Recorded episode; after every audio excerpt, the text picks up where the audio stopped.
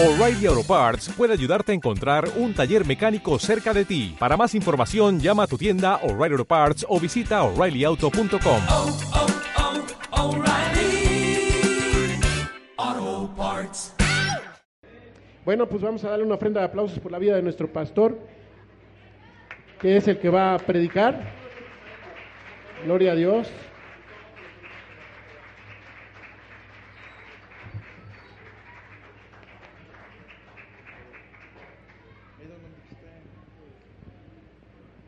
¿Ya todos tenemos hojita?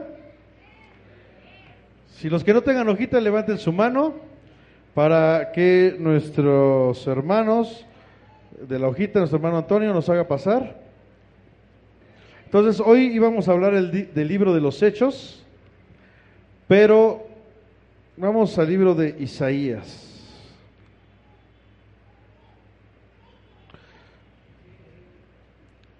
¿Cuántos quieren que las cosas de su vida cambien? Levanten la mano los que están dispuestos a recibir.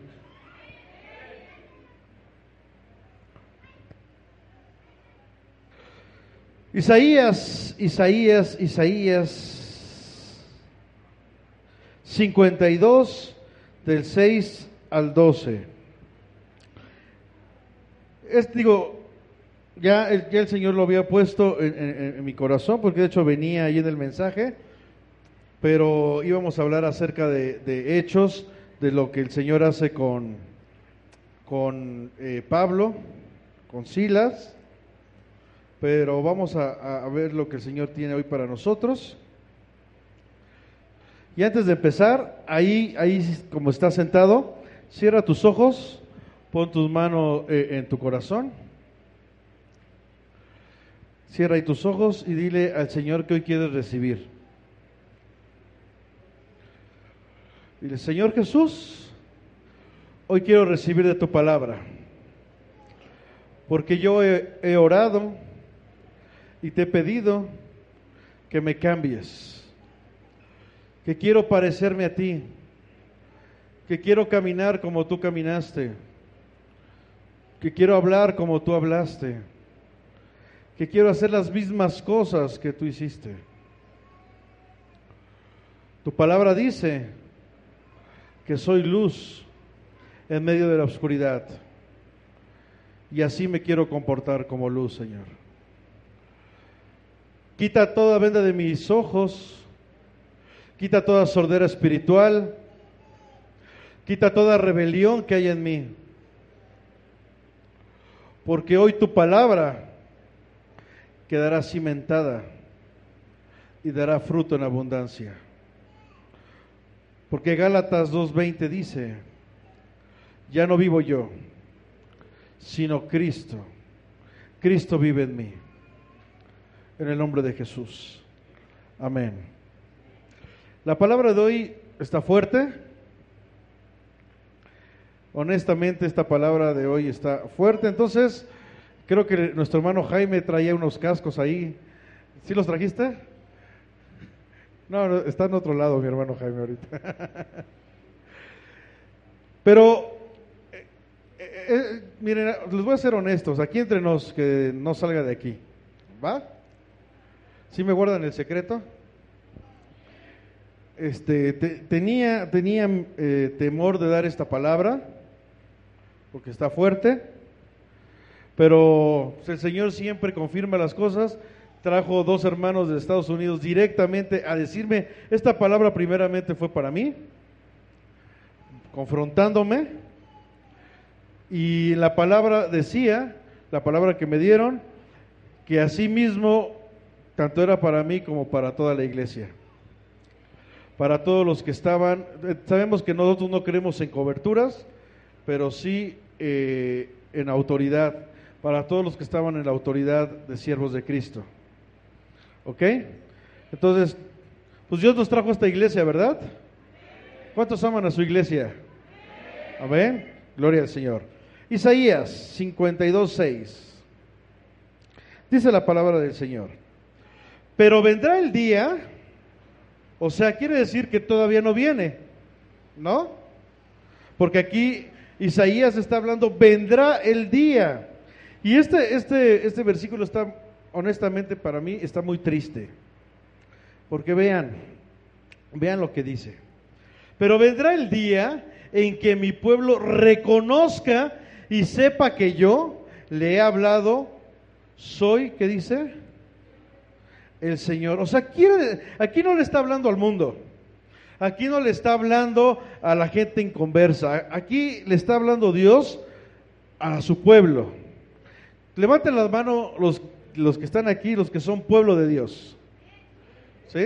O sea que los que no levantaron la mano no son pueblo. Va, segunda oportunidad.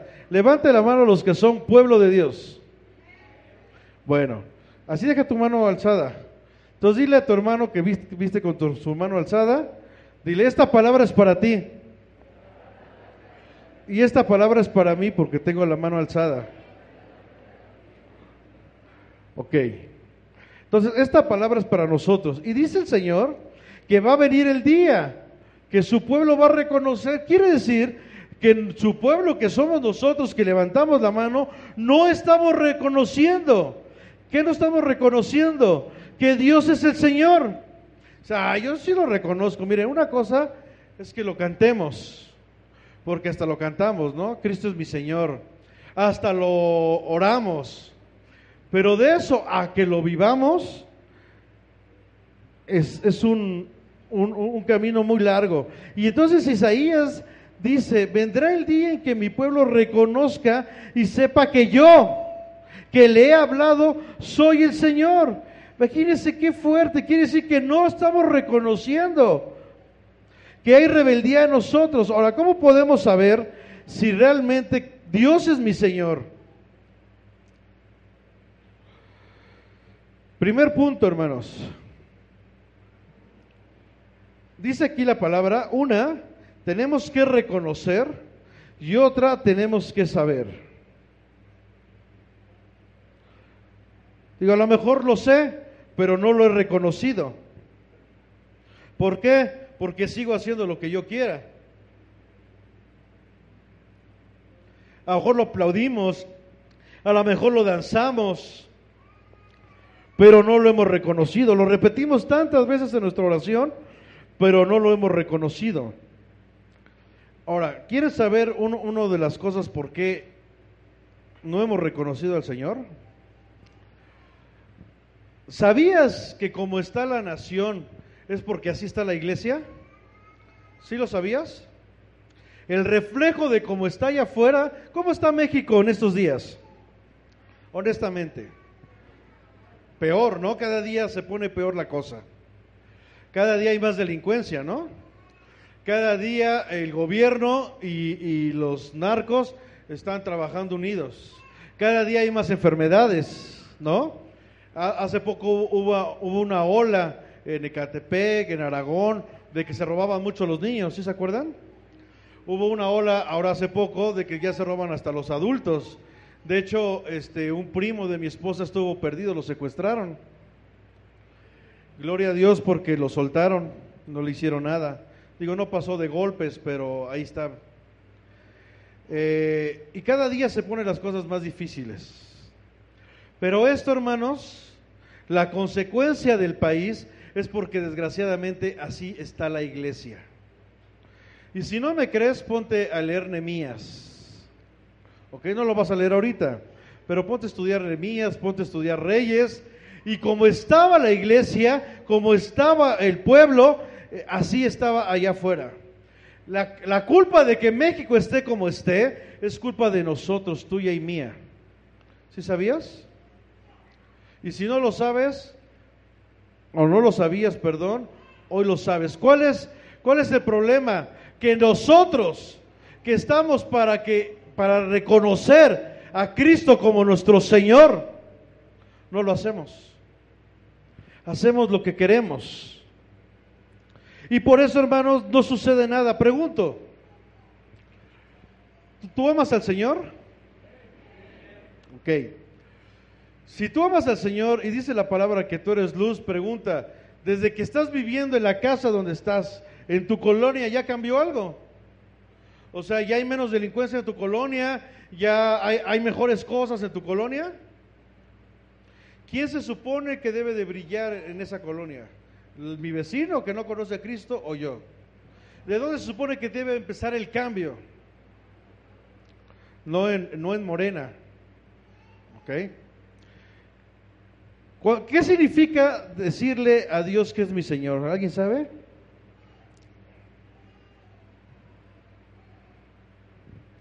¿Alguien sabe qué significa de cuando yo le digo a Dios que es mi Señor?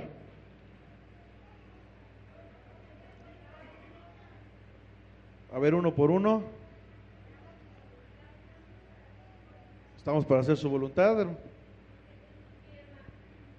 Exactamente. La palabra mi Señor, cuando yo le digo Cristo es mi Señor, Dios es mi Señor, le estoy diciendo, Cristo, eres mi amo. Cristo, tú eres mi dueño. Yo te pertenezco. Yo obedezco. Tú no me mandas y yo obedezco. ¿Sí o no? Pero dice, ¿se acuerdan que hace 15 días lo veíamos, cuando ve- veíamos acerca de la vid verdadera? ¿Sí se acuerdan? La vid verdadera, decía la, la palabra de Dios, que, que el Padre era el que podaba y que dejaba el, fruto, no las uvas. El y la- las uvas representaban el fruto, eh, nuestra forma de actuar, nuestras obras. ¿Sí se acuerdan de eso? Ok. Ahora, ¿cómo, cómo está nuestro fruto ante Dios? ¿Cómo están nuestras obras delante de Dios? Miren, ¿cuántos de nosotros, cuántos de ustedes confían en el Señor? Ok. Dice la palabra del Señor que seis días son para que trabajes y uno para que se lo des al Señor. ¿Sí lo dice así o, estoy mal? A decir, ay, pero eso era la ley. Dios es el mismo ayer, hoy y siempre. Seis días trabajarás y uno estarás en mi reposo. Que el reposo no tiene que ver con descanso. ¿Sí sabías eso? ¿Ok? Entonces, uno se lo dedicaremos a Dios. ¿Cuántos de nosotros, honestamente, si supone que le decimos que Cristo es mi Señor, ¿cuántos de nosotros no hemos trabajado los domingos y no hemos venido a la iglesia? Digo, yo también lo he hecho. Por eso repito, esto es para todos. ¿Ok? Ay, si el pastor se salvó, no, es para todos. Entonces, ¿no se supone que Cristo es el Señor? ¿No se supone que Él es el amo y nosotros obedecemos? Y Él en su palabra dijo, seis días trabajarás, uno me lo dedicarás a mí. No, es que tengo que trabajar el domingo, porque si no trabajo el domingo no me alcanza. Entonces, mm, Cristo no es tu Señor. ¿O estoy mal?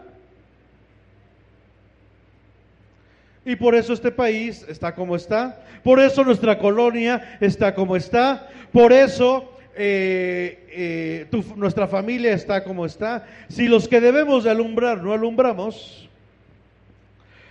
el mensaje que traían nuestros hermanos de Estados Unidos, eh, en pocas palabras, es santidad. Y miren, a mí, a mí me, me- dejó, me puso a temblar porque los hermanos vienen de Estados Unidos trayendo este mensaje solamente a dos iglesias de México. Y de esas iglesias, una es Siervos de Cristo.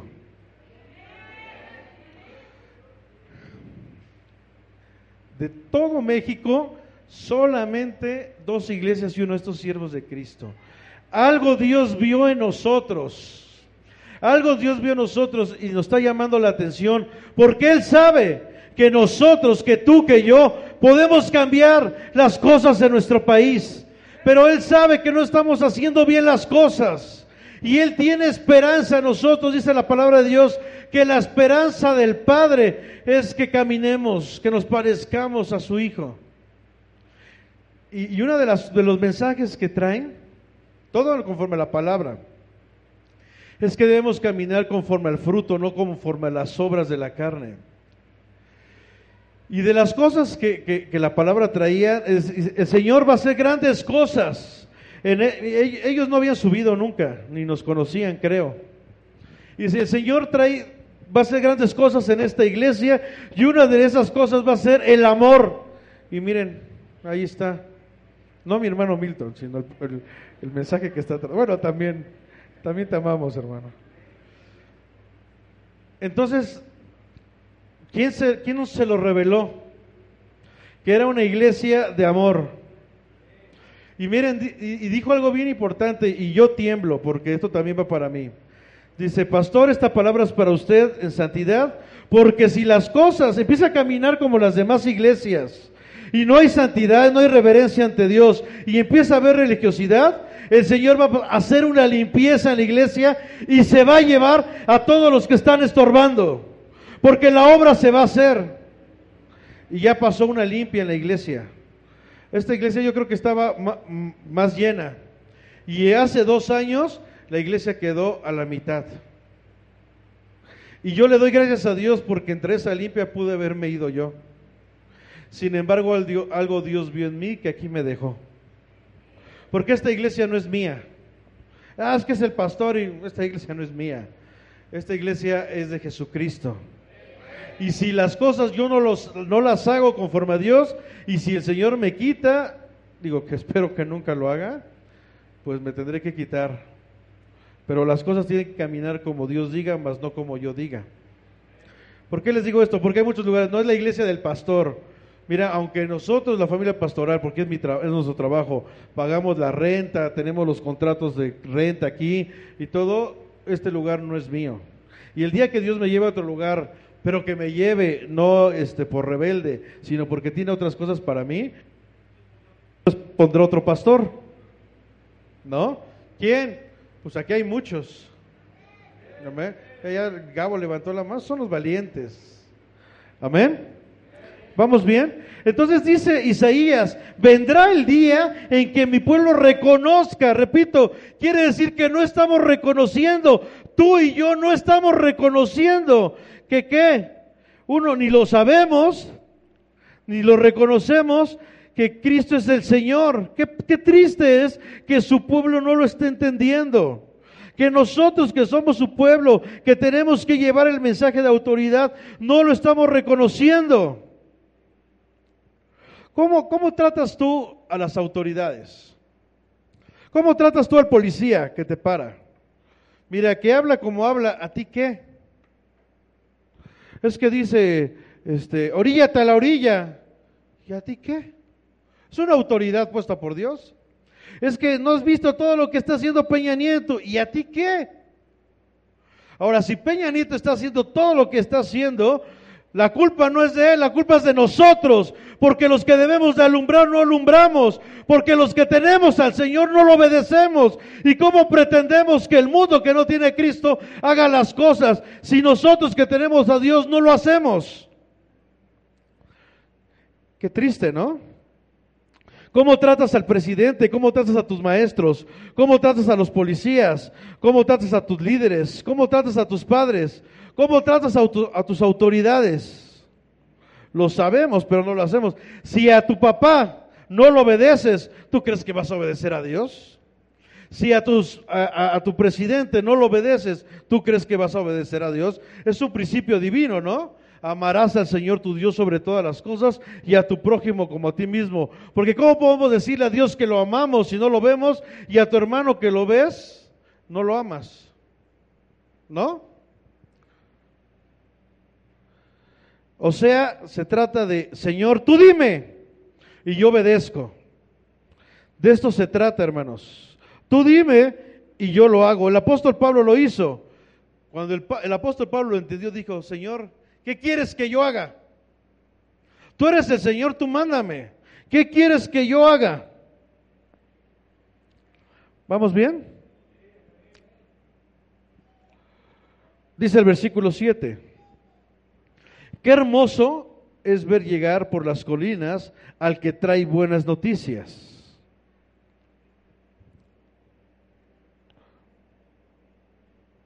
¿Sí? ¿Vamos bien? Estoy leyendo la versión de Dios habla hoy, por si tu Biblia no checa todo.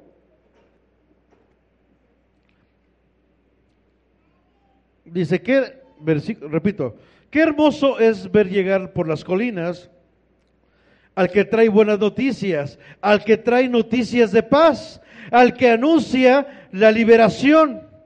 Hermanos, hoy, si tú decides que Cristo sea tu Señor, y lo primero que Él demanda es santidad, obediencia. Y si tú lo has decidido, esta palabra es para ti.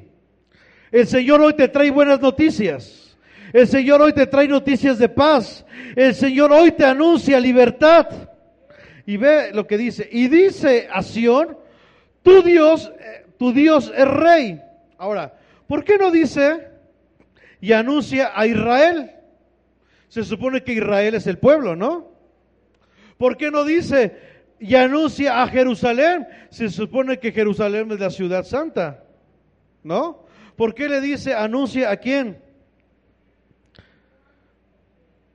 Anuncia la liberación y dice a quién? A. ¿Sí sabes qué significa Sión para Dios? ¿Alguien sabe? Libertad. Mm, Por ahí va. Exactamente. En aquellos tiempos estaba la ciudad de Sión, o el monte de Sión, que estaba dentro de Jerusalén, y ahí se levantaba una, una fortaleza. De hecho, cuando David conquista este, Sión, se le llama, a Sión también se le llama la ciudad de David, ¿ok? Pero en el libro de Apocalipsis, o más bien en el Nuevo Testamento, eh, eh, cuando habla, hablan de Sión, ya no hablan de, de aquel monte, sino Sión del lado espiritual. Y Sión del lado espiritual tiene que ver, como lo acaban de decir, con un remanente. La Biblia dice, muchos son los llamados, pocos son los escogidos. ¿Ok? ¿Quién es Sión? Sión son aquellos que, están, que no están jugando con Dios, que toman a Dios en serio.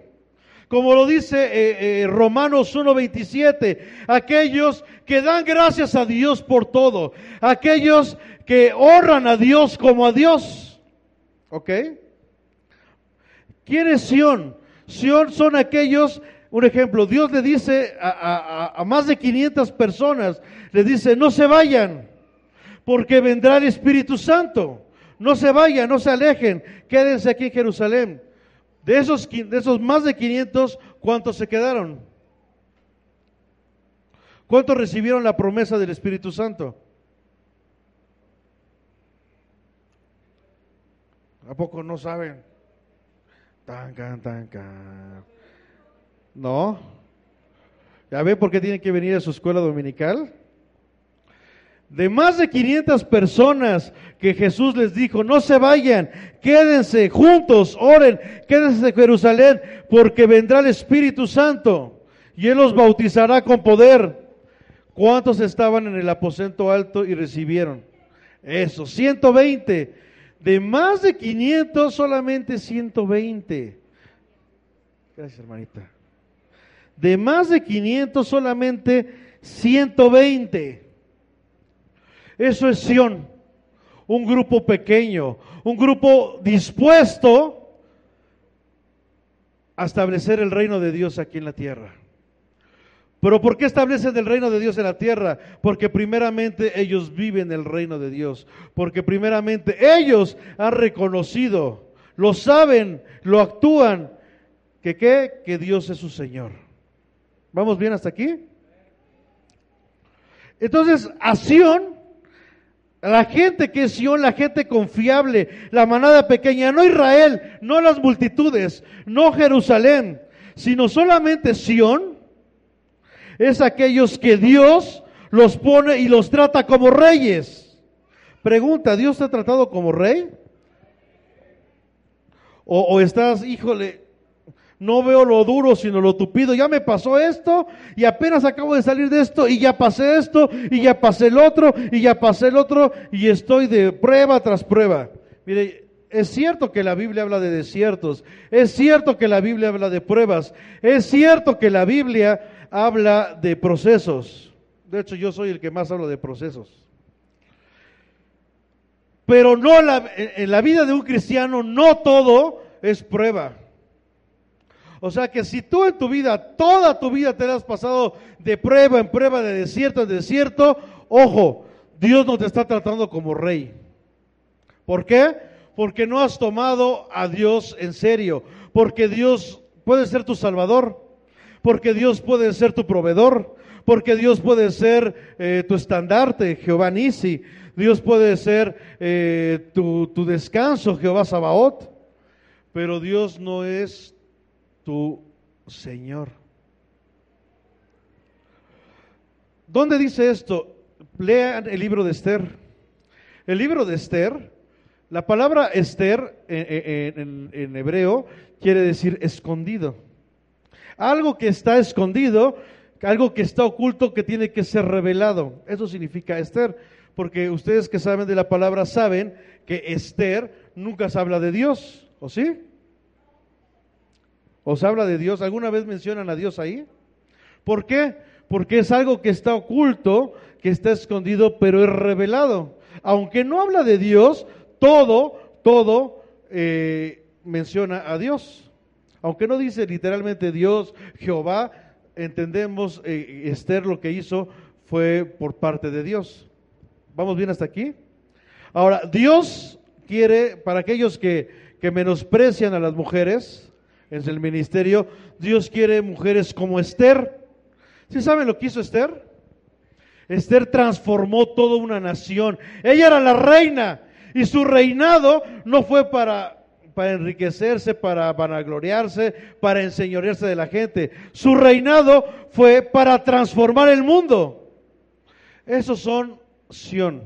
Gente como Nemías, que viene a las ruinas y ve que, que la ciudad está en ruinas, pero vuelve a levantar los muros. Gente como Noé, que dice, viene algo poderoso de parte de Dios y empieza a anunciar el Evangelio.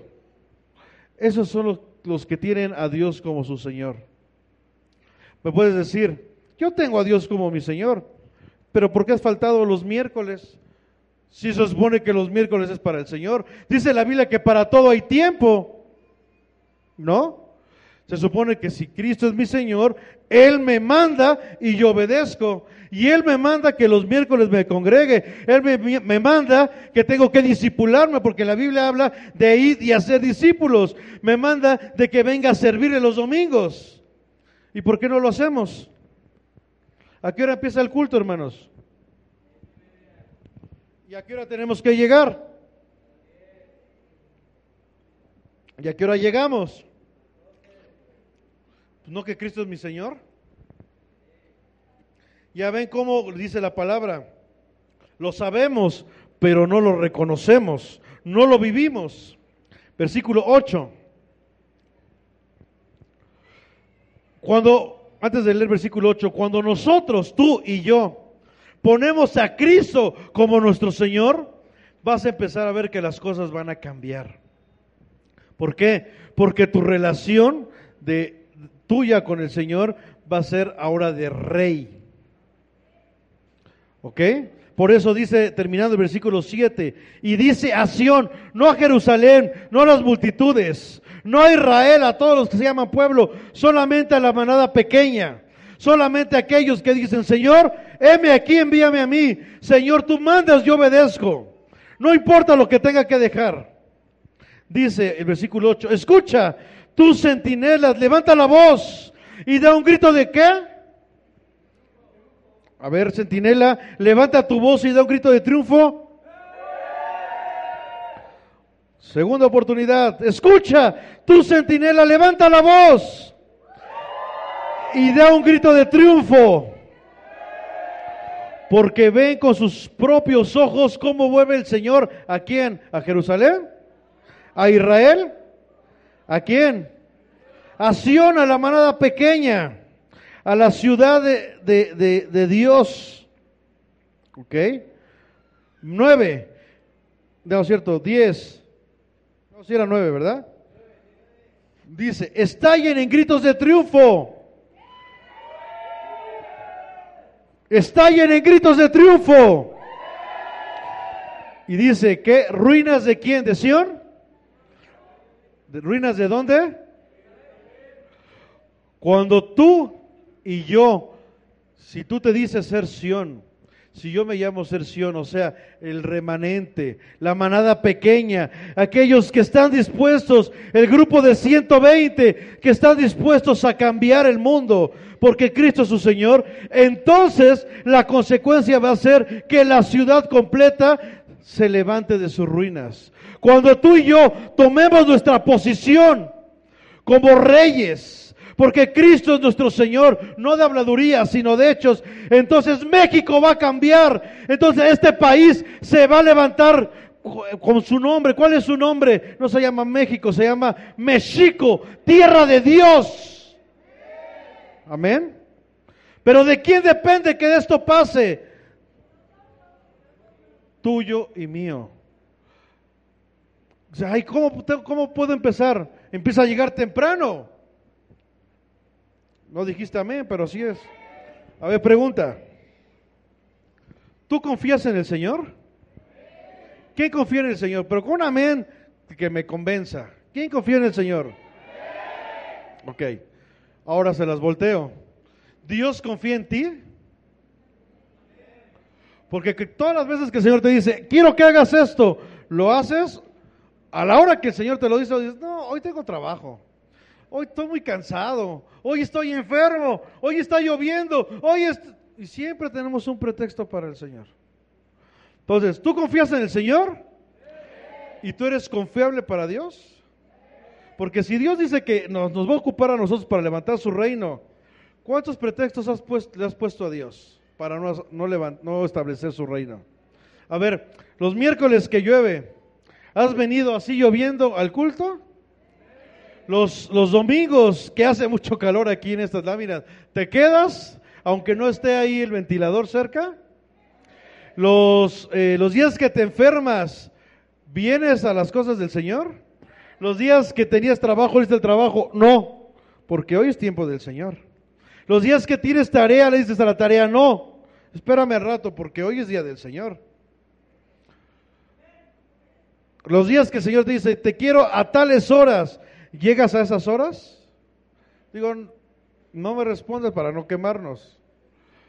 Pero si, si en alguno de tus de, de estas preguntas no hubo un amén o, o aunque sea uno, quiere decir que no eres tan confiable para Dios. A ver, tú cuando le oras al Señor y dices, Señor, híjole, me duele la garganta, Señor, sáname. El Señor te dice, este, ¿qué crees? Tengo que atender otra iglesia, después vengo. ¿Así te dice el Señor? Señor, restaura mi matrimonio. El Señor dice, estoy enfermo, espérame tantito. ¿Así te dice el Señor? Señor, este, súpleme porque ahorita no tengo dinero, Señor. Dice la palabra que tú vas a proveer. Y Señor, no, espérame, ahorita tengo un concierto. Ahorita los ángeles me están alabando. Aguántame, take it easy. ¿Así?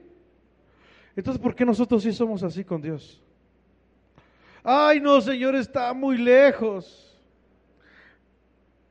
Digo, qué bueno que ahorita no está. Ayer a la hermana este, Mari se le dijo, hermana Mari, le va a tocar ir a Tlaxocoyuca y se va a quedar para que se pueda ir mañana temprano. ¿Qué creen que dijo la hermana Mari? Ay, no, hermano, ¿cómo si no traigo ropa? Ni modo que ir como retrato el día de mañana. Ay, no, sí, hermano. Ok, aquí me quedo. Pregunto, ¿la hermana Mari será confiable para Dios? Digo, y hablo aquí que no nos oye, ¿no? Para que no al rato la veamos así. Y si la vemos, pues la bajamos del, del nivel, ¿no? Pero pregunto, ¿será confiable para Dios ella? Dios quiere que cada uno de nosotros seamos confiables. Mira, el Señor sabe dónde vives, sabe que vives lejos, el Señor sabe que trabajas aquellos días. El Señor sabe el esfuerzo, pero el Señor quiere una, que des una milla más. Porque la Biblia, cuando tú obedeces lo que el Señor te manda, la Biblia te llama siervo inútil. ¿Sí sabías eso? Dice, siervo inútil eres porque solo lo que se te mandó hacer hiciste. ¿Qué tienes que hacer para no ser siervo inútil? Te mandaron una milla, B2. Hace rato les decía, ¿a qué hora empieza el culto? Y por ahí dijeron diez y media. ¿Y a qué hora tienes que llegar? Y respondieron a las diez. O sea, una milla más. ¿No? si empieza a las diez, pues llego temprano para ver qué se tiene que hacer. De esos, esos son los que Dios quiere. Porque qué triste es, hermanos, que para el trabajo no ponemos pretextos. ¿Cuánto, cuánto más o menos está, digo, un trabajo normal, eh, eh, la hora que le tenemos que dedicar al día? ¿Entre 8 a 12 horas, más o menos? ¿8? Más o menos, ¿no? Gente que trabaja 12, que son 10 de trabajo por 2 de comida, ¿no? Otros que trabajan 8, por ejemplo, yo en trabajo son 6 horas 40, pero nada más tengo un día de descanso. O sea, pongámosle de 6 horas, no más. 6 horas una, un, un, un labor de trabajo. Ahora creo que, por ejemplo, mi hermana Margarita, que es comerciante, yo creo que hasta más, ¿verdad, hermana? Porque hay que pararse súper temprano llevar todas las cosas, establecerse, los clientes se van y ahora recoger todo y ya llegar acá, y como quiera lleva llegando como a las 8 o 9 y se levanta como a las 5. Digo, porque yo también en su momento vendí y sé lo que es eso. Y sé que no, fue, no era para mí eso. Ahora, si eso lo hacemos para lo secular, ¿por qué no para Dios? Si la Biblia dice, busca primeramente el reino de Dios. ¿Sí o no? Hermanos, hoy Dios trajo una palabra a siervos y dijo, de esta iglesia, de esta iglesia va a transformar México. Pero ¿cuál es la condición? Que esta iglesia haga, haga lo que su Señor les dijo, que tomen a Dios como su Señor, no como un juego, no como una iglesita, no como una religión. Es más, la palabra que nos dice, no, no hagan lo mismo que hacen otras iglesias. Hagan lo que su Señor les dijo. No caigan en la misma religión, no caigan en la misma tradición. Es por algo, porque algo Dios vio en nosotros. Beto, tú que estás ahí atrás, levanta tu mano. ¿Sí tú? Algo Dios vio en ti, brother. Mira, ponte de pie para que todos te vean. ¿Sí conoce a nuestro hermano Beto? Algo Dios vio en ti, brother. Déjate de ver como el mundo te ve. Empieza a verte como Dios te ve. Dios te ve como rey. ¿Sí lo crees? A ver, hermano Bernabé, que estás de cerca, dale un abrazo. Dale un fuerte beso.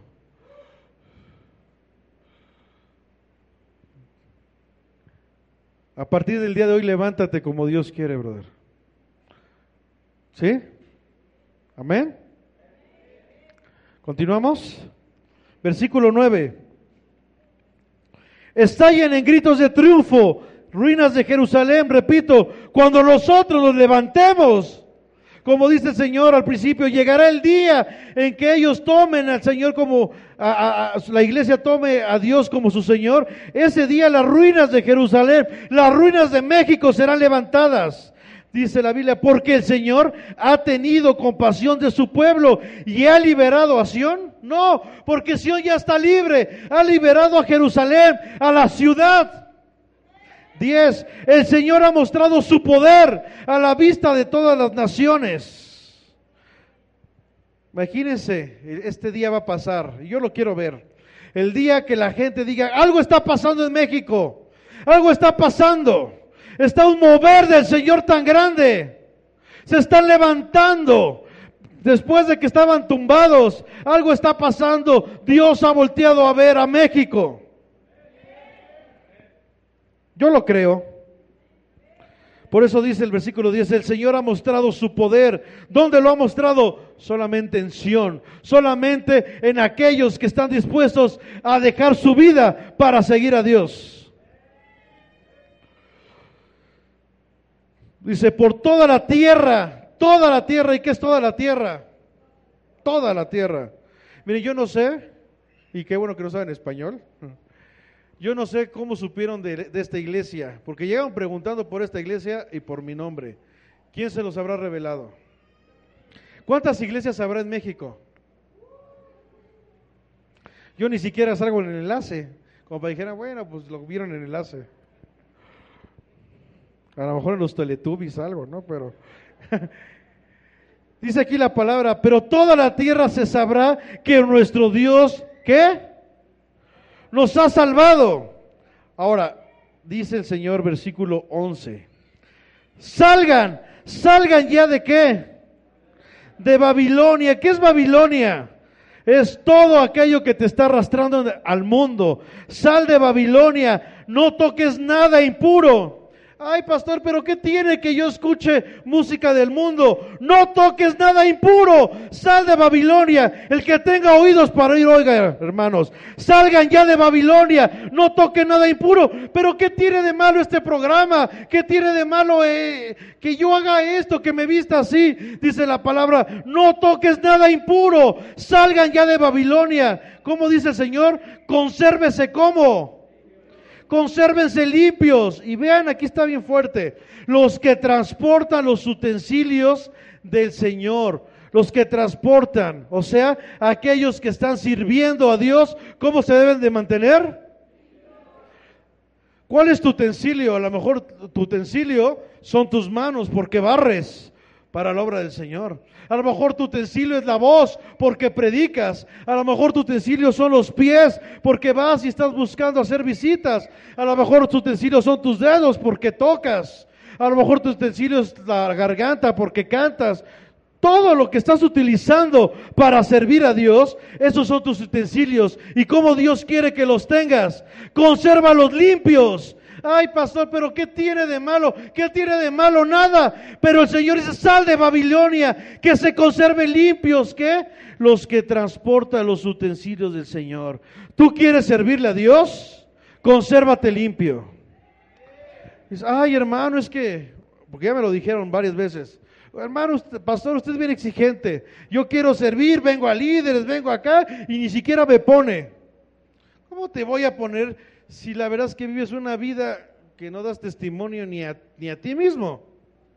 Porque aquí la palabra es muy, Dios es un Dios celoso. Horrenda cosas que eres en manos de un Dios vivo. Imagínense que, que, bueno, y empiezo primeramente por mí. Si yo no estoy bien con Dios, ¿qué cree que pasaría si yo me la, me la paso aquí predicando y yo no estoy bien delante de Dios? ¿Qué cree que me pasaría? Puedo caer consumido aquí. ¿Eso pasa? Porque con Dios no se juega.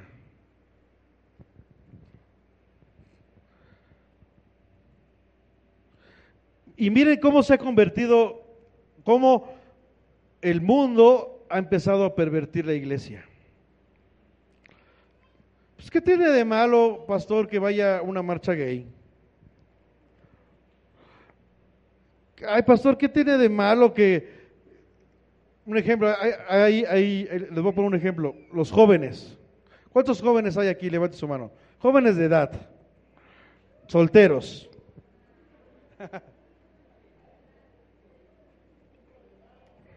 Bueno. A excepción de nuestra hermana este, Elena, nuestra hermana Esther, nuestra hermana Betty, nuestra hermana Evelia, Leslie, excepción doble. Ellos ya están en edad para casarse, ¿no? Los demás jóvenes ni siquiera, así se los digo. Y esto va para todos los jóvenes, ¿ok? A excepción de los que acabo de decir. Aquí no se permiten noviecitos ni noviecitas. ¿No dijeron amén? ¿Por qué? Ay, qué exigente eres, pastor. Pero en la otra iglesia sí, pues vete a la otra iglesia. Que se los demande Dios al otro pastor, pero que no me lo demande a mí. ¿Ok? ¿Por qué? Seamos honestos. El diablo te trae ganas, joven. Y te quiere hacer caer. Y una de las áreas donde te va a hacer caer va a ser en el sexo. La Biblia nunca habla de noviazgos. Si no, saquen un versículo. Y si me lo comprueban, me quedo callado. Pero como yo sé que no, la Biblia no habla de noviazgos. La Biblia habla, de hecho, vemos en la Biblia gente que pagaba por su esposa, ¿no? Por su novia y ya, ¿por qué? Porque sabía que no iba a estar jugando. Bueno, voy a pagar por esta, por esta, por esta, por esta. A probar a ver quién cae. ¿Así era? Pago porque yo sé que esta mujer es mi esposa, porque así Dios me lo dijo. De hecho, ¿se acuerdan que uno hasta pagó doble, no? Le dieron a la menor No, estaba desafinada, ¿no? La mar. Le tocó la menor y ella quería la, ma- la mayor. Está bien, no, no, no entró mi chiste. bueno, ¿qué pasa? ¿Qué pasa con los adolescentes? Mira, si tú eres adolescente y es porque con esa pareja te vas a casar, adelante. Y la Biblia habla aproximadamente un año, año y medio. Porque a los dos años, tres años te vas a quemar. Nadie puede poner las manos en el fuego y no quemarse. ¿No? Que andas ahí con tu novia. Primero, ni siquiera le quieres agarrar la mano, porque, ay, entonces le agarras la mano. Como ya le agarraste la mano, pues ya, ya la siguiente ya vas directamente a la mano. Ahora vamos por un besito. Y ahí estás, que le quieres dar un beso y ya le das un beso, pues la siguiente ya vas con la mano agarrada y el beso ya ni importa. Y así vas caminando, caminando, caminando, vas avanzando, hasta cuando menos te das cuenta, el diablo ya te llevó en el sexo. ¿Sí o no? Entonces, ahora, esto se los dejo a los padres de los jóvenes. Yo como pastor, nuestra hermana como apóstol, nosotros no permitimos noviazgo en los jóvenes. ¿Por qué? Porque yo sé que tra- el diablo les trae ganas y los va a hacer caer. ¿Ok? A solamente que vengan y me digan, es porque ya estamos en medio año, en un año nos vamos a casar, adelante y les ayudamos. Pero si no, ahora, si ustedes como papás les dan permiso, ese es su problema. Pero en la iglesia no hay. ¿Ok? ¿Sí? A ver, vuelvan a levantar las manos los jóvenes. Bueno, pónganse de pie. Los jóvenes solteros. Beto, Lucero, ¿ok? Manuel, Angelito. Los demás, Ana Julieta, ¿quién más? Oscar, Mairiani. Ok. Hermanos, los demás, volteenlos a ver. Tenemos que cuidar a estos jóvenes. ¿Ok? No digan, ay, qué bonita, ay, qué bonita relación, ay, qué ternuritas. Así es el diablo. Y al rato, ay, ternurita, ya va a tener su bebé a los 13 años, cosita. Manuel, no dejes que el diablo te destruya. ¿Sí, Angelito? No dejes que el diablo te destruya, Julieta. Te trae ganas y tú sabes las ganas que te trae. Ah, ¿Tú viste ayer la boda de Daniel? ¿Cómo prefieres salir? ¿Así como Daniel y Liliana salieron bien con la bendición o casarte porque no hubo de otra? Oscarito, lo mismo, cuídate, brother, cuídate. A Mariani, Beto, otro Beto, Dulce y Lucero, cuídense, por favor. Nosotros ya fuimos jóvenes y sabemos cómo está la onda. Y el Salmo 1 dice, bienaventurado el varón que qué?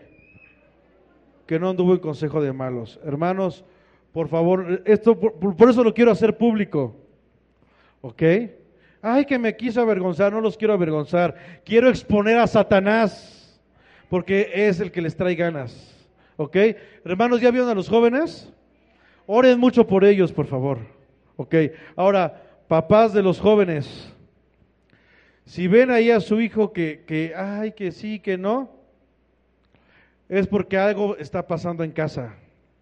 Porque están buscando amor donde lo tenían que recibir en casa. ¿Sí? Entonces pongan, es una atención, hay una alerta. Están saliendo al mundo a buscar algo que en casa no están obteniendo. Mejor se los doy yo y que sea en el tiempo del Señor cuando busquen a su, a su esposo o a su esposa. ¿Ok? Que soy legalista, no me interesa, no me importa lo que me digas. Y el día de mañana que esté enfrente de Dios, prefiero que el Señor me diga, buen siervo fiel, entra al gozo de tu Señor. A que me diga, mira, le apapachaste el pecado al fuego eterno. Yo no quiero eso. Ni quiero eso para tu vida, joven. ¿Ok?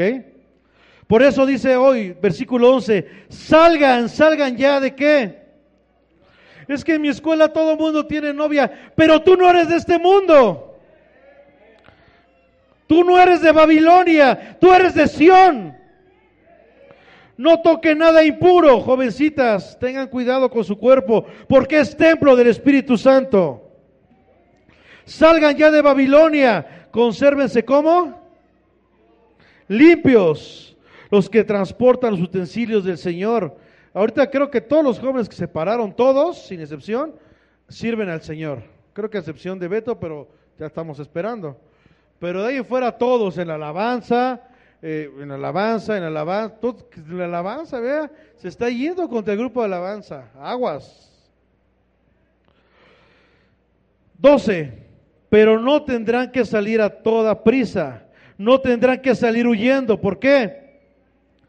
Porque el Señor, el Dios de Israel, ¿qué dice? ¿De dónde? De todos lados. Esta palabra solamente es para aquellos que toman a Dios como qué? Como Dios. Termino, vamos a Romanos.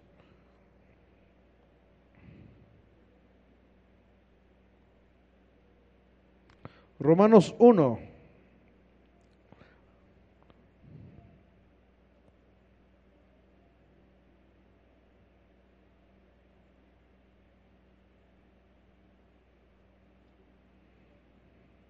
Versículo 21.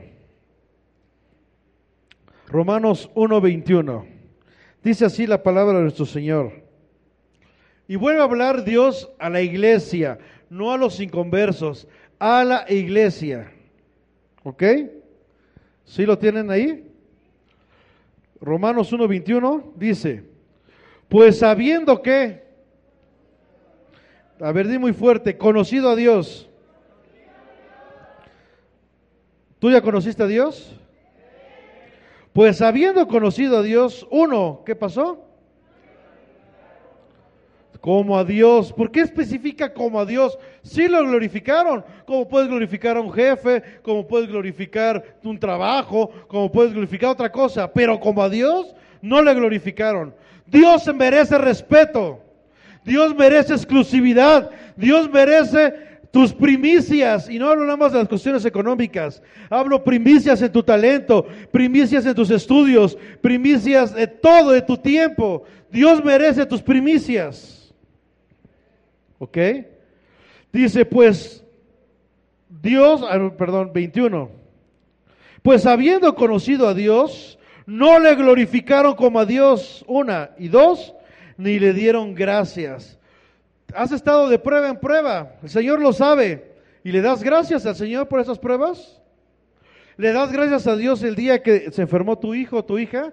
¿Le das gracias a Dios el día que tu esposo te quería abandonar? ¿Le das gracias a Dios el día que no tenías que comer? ¿El día que te corrieron del trabajo? ¿El día que no vendiste nada? ¿El día que fueron a cobrarte la renta y no tenías? ¿Le diste gracias a Dios? Porque aquí la Biblia dice, muy claro, ni le dieron gracias, sino que se envanecieron en qué? Ay, pastor, es que esto que está diciendo yo no lo comparto. Pues no importa si lo compartes o no lo compartes. Tienes que hacer lo que la Biblia dice, aunque no estés ni siquiera convencido, porque tú no estás para pensar. Tú y yo no estamos para pensar. La cabeza es, la cabeza es Cristo. El que piensa es Cristo. Tú y yo estamos para obedecer. Por eso dice, sino que se envanecieron en sus razonamientos y su necio corazón fue entenebrecido. Profesando ser sabios, se hicieron como? Y cambiaron la gloria de Dios incorruptible en semejanza de imagen de hombre corruptible. Y vean qué tremendo dice el 24. Por lo cual también, ¿quién los entrega? Dios es el que te entrega. Dice, ah, no me honras como a Dios. Ok. Ah, no me das gracias. Ok. Porque cuando tú me, cuando tú clamas, yo aquí estoy, Jeremías 33.3, ¿no? Clama a mí y yo te responderé. Y cada vez que tú clamas, aquí estoy, hijo. Pero ahora yo te clamo a ti, tú no estás. ¿Ok? Porque no vienes a, a tus servicios, no vienes a hacer tu obra, ni siquiera sirves. Cuando conociste a Dios, llegabas puntual. Cada día que va pasando llegas más tarde, hasta el día que ni siquiera vienes. Pero no se supone que Dios es mi Señor. No se supone que Él manda y yo obedezco. ¿Ok? Entonces, ¿qué dice aquí? Dios los entregó a qué? A la inmundicia. Qué tremendo es cuando tú conoces a Dios, no le das gracias, no le honras y Dios te dice, vete. Te entrego mejor a la inmundicia. Dice, en las concupiscencias de sus corazones, de modo que deshonraron entre sí sus propios cuerpos, ya que cambiaron la verdad de Dios, ¿por qué? Por la mentira, honrando y dando culto a las criaturas antes que el Creador. Dice, no, pero yo no tengo ningún ídolo, ve a mi casa, yo no tengo ningún ídolo, pero tu ídolo es tu trabajo, tu ídolo son tus hijos. Por eso cada vez que se enferman tus hijos no quieres hacer la obra de Dios. Tu ídolo es tu trabajo, porque cada vez que te sale un trabajo, no quieres hacer la obra de Dios. No llegas a la hora que tienes que llegar. Eso es un ídolo, ¿no? Dice la Biblia, honrando y dando culto a las criaturas antes que al Creador, el cual es bendito, ¿por qué? Por los siglos. Amén. ¿Oramos? El Señor hace rato se estuvo moviendo de una manera tremenda. ¿Por qué? Porque el Señor quiere cambiar nuestros corazones. Quiere que salgamos de ser Jerusalén, de dejar de ser Israel para ser Sión, para ser esa manada pequeña, para ser aquellos, aquel pueblo confiable, que el día que el Señor te diga, hijo, te necesito a las 8 de la mañana, le diga, sí, Señor, aquí estoy y llegaré no a las 8, a las 6. Hijo, te necesito tal día. Señor, estoy toda la semana para ti, Señor. Mira, aquí hay muchos que me han dicho, pastor, en lo que necesite, pastor, les, estoy para servirle. Le digo, hermano, nos vemos a tales horas y no llegan. Pastor, yo a su, a su derecha ahí sirviendo codo a codo. Ok, necesito que vengas a tu discipulado. No llegan. ¿Serán confiables? ¿Para qué le dices si, si apenas le sale el trabajo y va a faltar? Si apenas le sale esto y no va a venir. Miren, ahí hay una, una hojita de, del rol de servicios. ¿Quién está en ese rol de servicios? Gente que yo sé que si la pongo, va a llegar. Una vez se acercó un hermano y me dijo, pastor, a mí, ¿por qué no me pone la oración? Ok, lo puse y no llegó. ¿Tú crees que va a ser confiable? Discúlpame, pero el reino solamente es para Sion. Vamos a orar. Padre, ahí, ahí, así como estás, si tú sabes, porque Dios no puede ser burlado, si tú sabes que no has honrado, si tú sabes que no has honrado a Dios como a Dios, que tú no eres una persona confiable para Dios, porque tienes otras prioridades antes que Dios.